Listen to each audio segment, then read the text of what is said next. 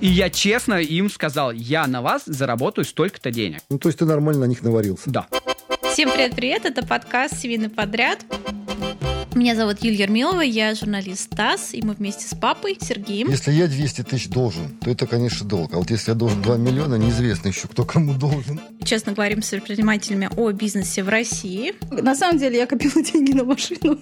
Я шел не в бизнес, я шел делать какую-то штуку. И я точно знала, что в Омск обратно я возвращаться не хочу. Откровенно и иногда даже А жестко. бухгалтерию тоже вели по очереди. Да. Мрак. Это было чудовищно. О том, как запустить свое дело, раскрутить его, заработать и пережить непростые времена. Я, правда, подумал, что, ну, как бы, все. Первое, что ты сделала. Я начала плакать.